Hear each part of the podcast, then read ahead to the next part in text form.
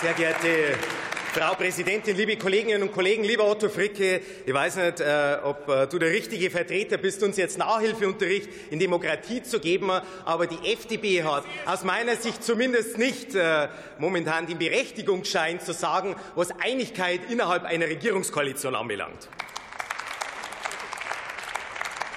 Der der passende Buchtitel äh, des vorliegenden Haushalts der Ampelkoalition wäre aus meiner Sicht die drei Fragezeichen und die nicht erfolgten Lösungen. Inflation, Migration, schwindende Wirtschaftskraft. Drei Fragen, auf denen die dreiköpfige Ampel keine Antworten hat. In dieser Schlussrunde unserer Haushaltswoche kann man zusammenfassend festhalten, die Grünen reden ausschließlich über die Klimakatastrophe. Teilweise, teilweise machen sie auch noch Therapiestunden und Liebesbekundungen Liebesbekundungen an die Union, liebe Paula Piecotta, das tut mir leid, das wird nichts mit Schwarz-Grün in Bayern. Die, die, SPD, die SPD lobt in wortreichen äh, Worthülsen und Plattitüden äh, die Arbeit des Bundeskanzlers und die FDP. Die FDP gibt in oberlehrerhaften Vorlesungen in volkswirtschaftlichen Zusammenhängen, gerichtet aber an die bereits genannten Koalitionspartner SPD und Grüne, ehrlich gesagt, das kann nicht funktionieren. So fährt man Deutschland blindlings an die Wand. Somit äh, verwundert es nicht, äh, dass der Bundeskanzler Hilfe von außen braucht, denn die eigene Koalition ist so heillos zerstritten, dass die mehrheitlich nichts mehr auf die Reihe bekommt. Darum wird nun als Ausweg der sogenannte Deutschlandpakt an die Adresse der CDU und CSU ausgerufen, um einen verlässlichen Partner einzuwerben.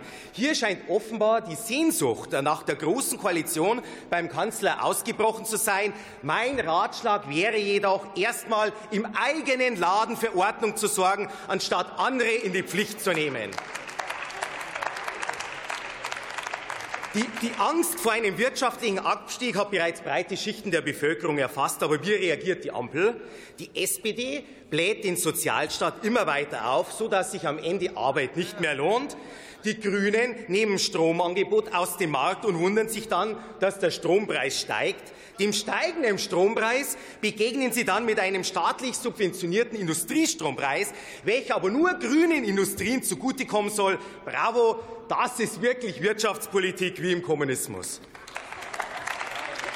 Und, und die FDP, die FDP die FDP tut nichts, um den Murks von SPD und Grünen zu verhindern. Nein, sie verlindnert ihn nur nach dem Chef Christian Lindner. Das heißt, unter großem Getöse zu versprechen, eine Sache zu verhindern, um dieser dann am Ende doch widerspruchslos zuzustimmen. Das das beste Beispiel für ein solches verlinderndes Gesetz ist das sogenannte Heizgesetz. Wir werden es jetzt gleich im Anschluss erleben. Viele Ökonomen rechnen somit damit, dass unser Bruttoinlandsprodukt in diesem Jahr schrumpft. Würde Deutschland, würde Deutschland nur so wachsen wie der Durchschnitt Europas, dann hätten wir 20 Milliarden Euro mehr in der Kasse. Deshalb wäre dieser Haushalt die richtige Gelegenheit gewesen, als wirtschaftliches Schlusslicht aller Industrienationen wieder die unbedingt notwendige Trendumkehr zu mehr Wachstum und Beschäftigung in unserem Land einzuleiten. Wir als CDU und CSU reichen dazu gerne die Hand. Und es ist kein Hexenwerk. Man muss es nur politisch wollen. Ich mache es konkret. Stromsteuer runter statt Kernkraftwerke abschalten, Heizgesetz stoppen statt Verunsicherung für alle Eigentümer, bessere Abschreibungsmöglichkeiten für Unternehmer statt ständig neue Bürokratie, Überstunden steuerfrei stellen statt zügelloses Bürgergeld. Arbeit muss sich wieder lohnen in unserem Land. Das muss das Ziel aller vernünftigen Politiker in diesem Haus sein. Und ein weiteres Problem, was die Ampel völlig links liegen lässt, ist die unkontrollierte Migration und die damit verbundenen Kosten. Unsere Kommunen sind bereits an der äußersten Belastungsgrenze. Die Ampel setzt hier stattdessen auf Fehlanreize für weitere illegale Migration. Das ist der völlige Irrweg. Hier braucht es einen engen Schulterschluss aller vernünftigen Parteien in Deutschland. Zwei Drittel des gesamten Bundeshaushalts fließen in Sozialausgaben, Zinsen und Personal. Ein absoluter Wahnsinn. Und der Ampel reicht es immer noch nicht. Das zeigt die Diskussion zur Kindergrundsicherung. Wir nehmen, Frau Präsidentin, zum Schluss, wir nehmen die Pläne der Ampel schlichtweg, wir können es uns schlichtweg nicht mehr leisten, weder politisch noch finanziell. Der Bundesrechnungshof spricht sogar von weiteren 86 Milliarden Euro.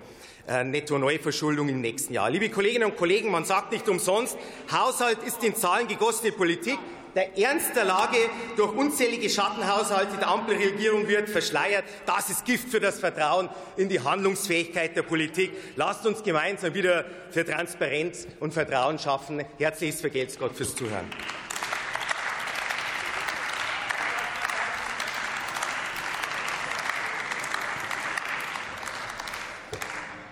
Und für die SPD-Fraktion spricht nun Felix Döring.